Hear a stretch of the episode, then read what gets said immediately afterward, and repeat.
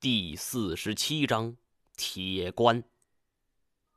自古华山一条路，现在只能往前，不可能后退了。我和金锁合力推开了这扇玉门，其沉重超乎了我们的想象，后腿紧绷，前腿弯曲，几乎是使出了吃奶的力气，才将这扇门给推开了一条细缝。但我们还没来得及仔细看里边的场景，就觉得被一股巨大的力量给拽了进去。我当时怕的要死啊！难不成这里有一只力大无穷的怪兽吗？还没明白怎么回事呢，我和金锁两个人已经是狠狠地撞在墙上，这一下是疼得我直咧嘴呀！金锁也好半天没有缓过劲来。我想离开墙壁。却发现怎么都动不了，我一下子慌了神，喊着金锁的名字，到处都是我的回音呐！这地方可真是不小。王王爷，别喊了，我我在你头顶上呢。头顶传来了金锁幽怨的声音。我抬头一看，这小子背部贴着墙，不上不下，模样极为狼狈。看他这样子。我恍然大悟，磁铁，这里是磁铁铸成的空间。我赶紧让金锁摘下背包，金锁却不肯。王爷，您老明知道这里有我的全部身家性命啊！我现在的处境比金锁还要惨，我是正面贴在墙上，而背包在我的身后，里边的铁器将我死死地压在墙上。金锁只要摘到背包，就能够跳下来救我。但这小子真是舍命不舍财。我说道：“好，你就别动，等着后人给你收尸吧。”我想腾出手来割开背包，却发现根本办不到。这里的磁铁吸力大得惊人，匕首、军刀连同刀鞘都一起贴在墙上，拽都拽不动。金锁是指望不上了，我得自己想办法。手电筒也被吸在墙上，我不能随意的晃动了。不过幸好还没有熄灭，只好在它的照射范围之下留意着有没有什么可以利用的东西。而我正在搜寻着，冷不防头顶上坠下一个东西，扫到我的头发。而抬头一看，是一条绳索。金锁拽着绳索，正独自得意呢。盲眼。辛苦您老把绳子穿在背包上，我用力拉，这样的话，咱俩都能脱困了。没想到金锁一身的肥肉还能够腾出手来拿出绳子。对呀，我这样一来，我俩倒是可以借助这根绳子跟磁铁墙来一场拔河比赛。虽然不一定能够成功，但是好歹也要试一试。我急忙将绳子绑在背包的背带之上，金锁开始用力拉了，嘴里还有节奏地喊着号子：“雄起无敌，一起念动咒语，让老天爷来看看我们到底是什么脾气。活下去就是最伟大的胜利，请王者安息，让我们生者努力。几千年的传说，从来没有听说过什么死神，只有从墓里爬出来的一个个活人。”传说到了今天，到底真不真？请用我们的呼吸向所有死人见证。嘿咻，我们串浪啊！嘿咻，金锁唱的兴起，一身的肥膘跟着抖动起来。认识他这么久，还真不知道他唱起号子来还像模像样。可惜这一首号子还没唱完，就听啪的一声，我这军版的背包竟然断了。军版的包有多结实，不言自明。磁力与金锁拉出来的力量，竟然能够将它给扯断，可见这两股力量谁也不是吃素的。虽然心疼我这几百美刀的背包，但是这样一来，我也成功脱困了。仿佛身体一下子被掏空似的，我立刻坐在地上，大口大口地喘着气儿，出了一身的汗。王爷，王爷，您别老光顾着自己呀，想个招救救我！我摆了摆手，没招，你自己想着。说着，我就朝玉门的门口走去。这里有两盏长明灯，我刚才看得真真的。因为受磁力影响，手电筒是不能用了。我点燃了长明灯，整个空间变得透亮起来。当我看清楚周围的环境之后，我终于明白了八百媳妇古国的小皇帝是如何让海都的棺椁飞起来的。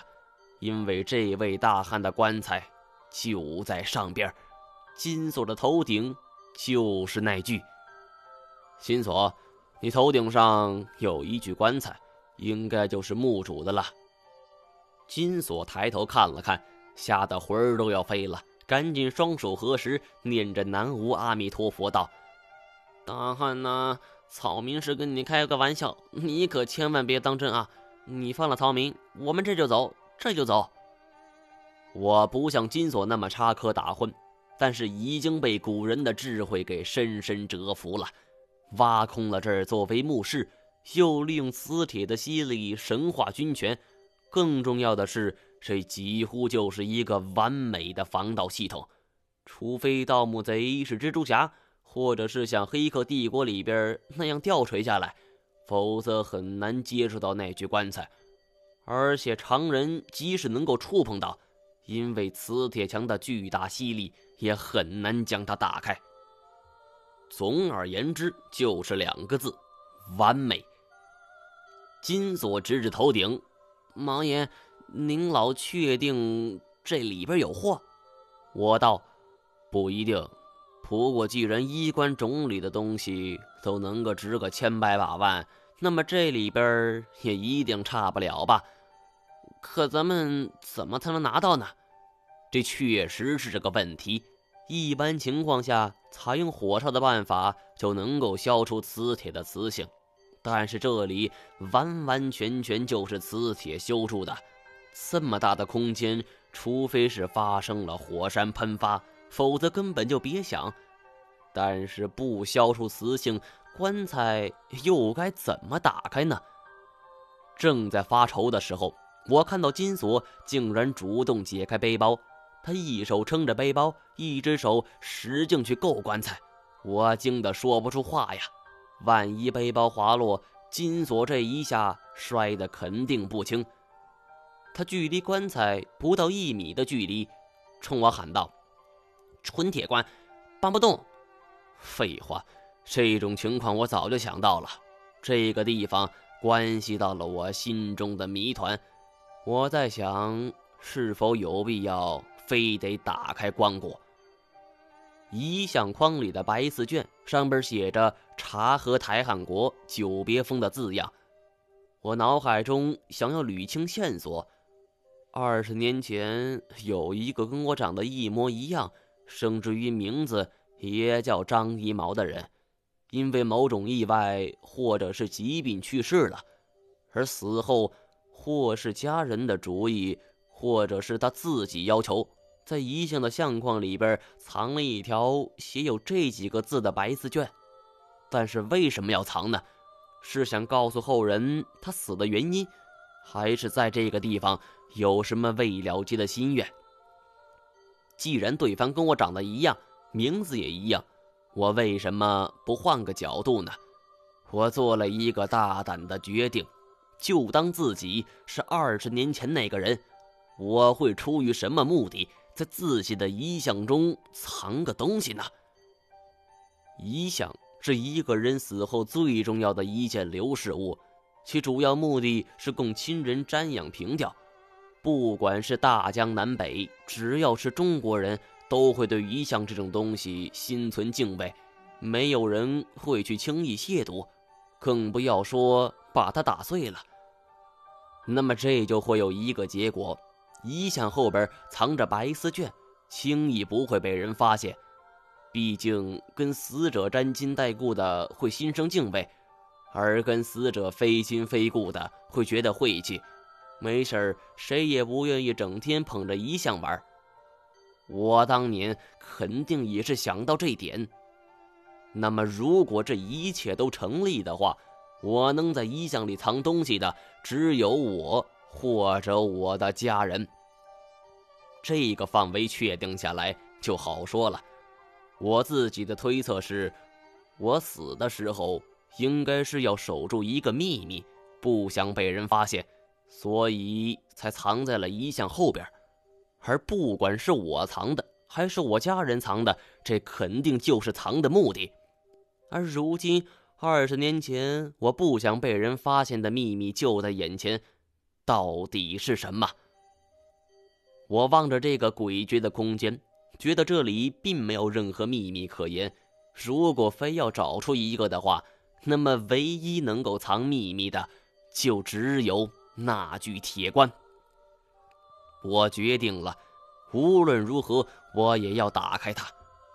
我走到铁棺的正下边，它距离我头顶二十米左右的高度。我尝试了一下之前那根绳索，吃力很结实。不得不感谢如此强大的磁力呀！我拉开了自己的背包链，费了九牛二虎之力，才从里边拽出一把瑞士军刀，顺便把七刀盒也给塞进了口袋。这东西可不能丢。接着，我让金锁拿出另一条绳子扔了下来，系上这把刀，盘好系在腰上，然后我就开始顺着绳子往上爬了。别看就是一把小小的瑞士军刀，却三番两次的差点吸在墙上，有好几次我的身子都被带的往墙上吸。我心里不禁纳闷呐，这到底是什么磁铁，竟然这么强？只怕当今存世吸力最强的弩磁，那都比不了吧？短短二十米的距离，我既要担心自己被瑞士军刀带到墙上。又要担心绳索上边的背包突然落下来，平时几分钟就能够完成的攀爬动作，我整整耗时几十分钟。而当我爬到顶的时候，金锁扒着背包的一端，而我抓着另一端。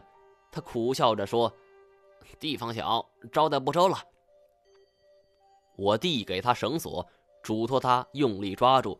然后自己拽着既有瑞士军刀的一端抛到铁棺之上，叮的一声没有吸住。万幸，看来这就只是一具普通的铁棺，只不过遇到了吸力超强的磁铁墙而已。我们现在就得想办法把它给弄下来。金锁看出了我的意图，皱着眉头问：“毛爷，能行吗？”行不行都得试试看了。你离得近，看看有没有能够系住绳子的地方。金锁凑上前去看了看，这四个脚有瘦腿，倒是好绑上。但是别但是了，来借肩膀一用。毛爷，您老可轻着点我妈就给了我一副肩膀，踩坏了可没地儿碰去。少废话，准备好了。金锁拽着绳子往下挪了一个身位，深吸一口气，我这才踩在肩膀之上，然后他卯足了力气，拽着绳索就往上攀爬。往左一点，稳住稳住，别乱晃。距离铁棺越来越近，我不由得开始指挥起金锁来。毛爷，我说你能够快点吗？累死我了，我快撑不住了。金锁说话的声音都在发颤呢，看来是真的快坚持不住了。我终于绑上四周瘦腿的时候，金锁的力道一下子就泄了，贴着墙壁一路滑了下去。我也跟着脚下一弓，跟着他就栽了下去。